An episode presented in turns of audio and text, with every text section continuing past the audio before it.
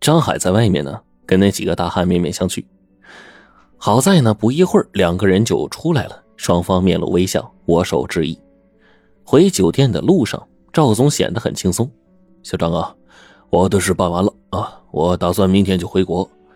呃，我给你公司付的呀是十天的钱，你可以多玩几天，算我请你的。张海大喜啊，这可真是心想事成啊！他感激的说：“谢谢赵总，您的考察呀，呃，都还顺利吧？”赵总点了点头：“啊，定金付了，合同也签了，啊，万无一失了。”这个时候，柳梅打过来电话，张海赶紧就挂断了，然后发了一条短信：“马上就回房间。”谁知道呢？立刻就有一条短信回过来，说：“你要是再不接电话的话，就再也见不到他了。”张海纳闷，这口气不对呀。这时候电话又打过来，张海接起电话，居然是一个男人的声音传来，而且说的是英文：“你女人在我手上，也许你不在乎一个女人的死活，不过我要让你明白，在这个地盘，谁才是老大。”张海脑子嗡的一下，绑架！他不顾一切的怒吼起来：“你是谁？我告诉你，你要是敢碰他一根头发，我一定不会放过你！”对方似乎被他态度给震了一下，几秒钟之后才说：“朋友，都是做生意的，不必这么激动。我不会伤害他，只要你过来聊聊。给你个地址，马上过来，别报警，你明白？”咱们都是不干净的。接着呢，电话那一边传来柳梅的呼救声，喊道：“老公救我！”然后，电话就被挂断了。赵总见到张海接电话的样子，忙问：“怎么了？”此时呢，张海也顾不了许多，直接说：“有人绑架我媳妇儿，我要报警。”赵总就懵了：“媳妇儿？”是是在国内吗？你别急啊，在国内呢，我还是有些认识人的，可以帮你。你不要胡乱报警。张海急得冒火，不是国内，就是在这儿。我媳妇在这里让人绑架了。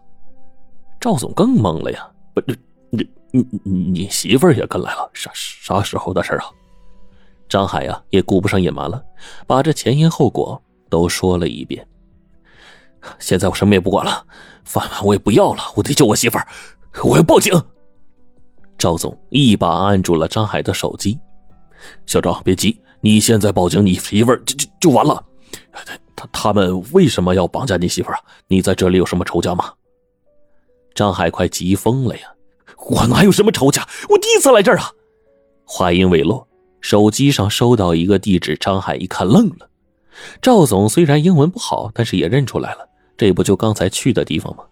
张海一把揪住赵总的衣领：“你告诉我，你来谈什么买卖？你这客户也太欺负了吧！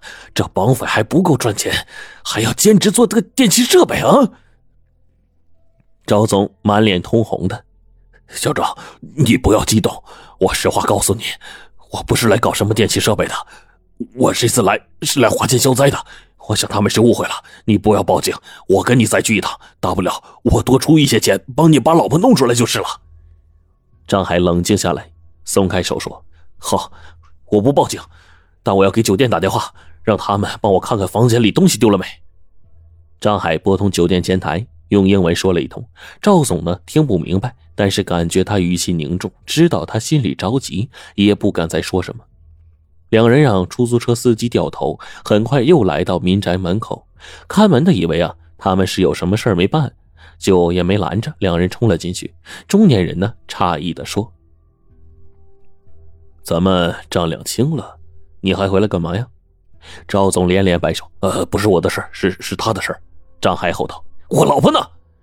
中年人更诧异了：“什么老婆？”张海掏出手机给中年人看，这电话。是你打的吧？中年人吃惊的喊了一声。从另一个小屋里走出来一个人，张海一看，就是酒店里给他塞小卡片的服务员啊。那人指手画脚的对中年人说：“他说谎，他不是那女的老公，他在住宿登记上只有一个人。我想安排我们的女人了给他去服务去，但他不要，自己偷偷带女人进酒店，还毁了我的摄像头。他一定是其他帮派的，带女人进酒店抢生意的。”张海大吼了一声：“胡说八道，那就是我老婆。你看我手里照片，结婚证认不认识？中年人拿过张海手机看了看，然后无奈的说：“看来呀，这是一个误会。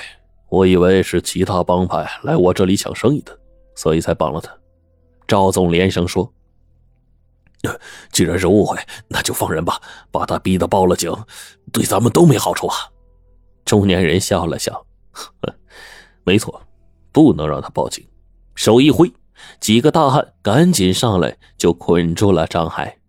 赵总吓得是面如土色呀。中年人说：“我不会抓你，也没必要。你不敢报警，因为你也不干净。但他不同，他们两个都是清白的。放他们走，他们就会报警。我很麻烦的。”赵总听不懂。张海叹了口气说：“他说他不会抓你，因为你不敢报警。你到底什么事情不干净，把我害成这样？你总该让我死个明白吧？”赵总低下了头。小张啊，是我对不起你啊！我当了一辈子官员，也攒了不少钱，再过几年就退休了。偏偏上次在这里考察的时候没把握住，中了桃色陷阱，被他们录像敲诈我。我不放心，这才过来，一手交钱，一手销毁录像啊！张海是气得直跳脚啊！那你干嘛到我们公司雇翻译啊？赵总说：“他们的翻译被警察抓了，我哪敢带单位里的人来呀？那不就露馅了吗？从其他公司找翻译好糊弄，这万一看穿了，我可以给钱封口啊！”中年男人大喝一声：“你可以走了！记住，你要是敢报警，我有很多办法让你身败名裂。”赵总呢，还想做最后的努力。我再给你点钱，把他们放了吧。再怎么说，他们也是跟着我来的呀。中年男人冷笑了一声：“你再不走，也别走了。”赵总啊，猜出了意思，不等张海翻译，转身就跑。张海被扔进了小屋，看见被绑在椅子上的柳梅，正一脸关切的看着他。张海哭了起来：“柳梅，我对不起你，都怪我。”他一边哭一边把事情啊一股脑的全都说了。柳梅也哭说：“我不怪你，他们想把我们怎么样啊？”这个时候，中年人走进来对张海说：“这样，我不想杀人，那样罪太大了。我呢只想敲诈勒索，而且只针对那些有钱人。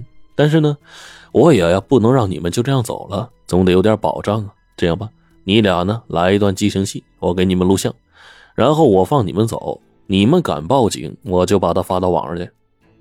刘梅呸了一声：“呸，无耻！”中年男人说：“放心，我不看着，就留个摄像头。这把这屋子呀想成你们的蜜月套房吧。你要是不发现那盆花啊，我们也不用费这么大力气。好不容易安排进酒店的内线了，哼，因为你被开了，我对你算是客气的啊。”还是合作一点，反正你们也是夫妻，没啥损失。双方正僵持着呢，外面忽然一阵混乱，一群警察冲了进来，里面竟然还有中国的武警。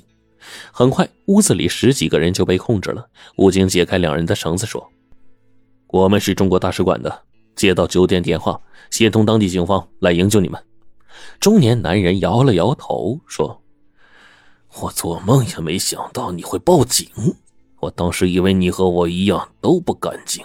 再说了，那家伙也不敢让你报警啊。其实我不知道在这里该怎么报警，我是请酒店大堂经理帮我转接中国大使馆，请求他们帮助，还把地址发给了他们。当警察把两人送回酒店，大堂经理啊满脸歉意的说：“其实啊，我早就发现酒店里有不法分子出没了，但是没有确凿证据，对方又有黑帮背景。”我们也不敢轻举妄动啊！没想到啊，连累你们了。呃，为了表示歉意，请你们留下度蜜月，我们酒店会把总统套房免费给你们住十天的。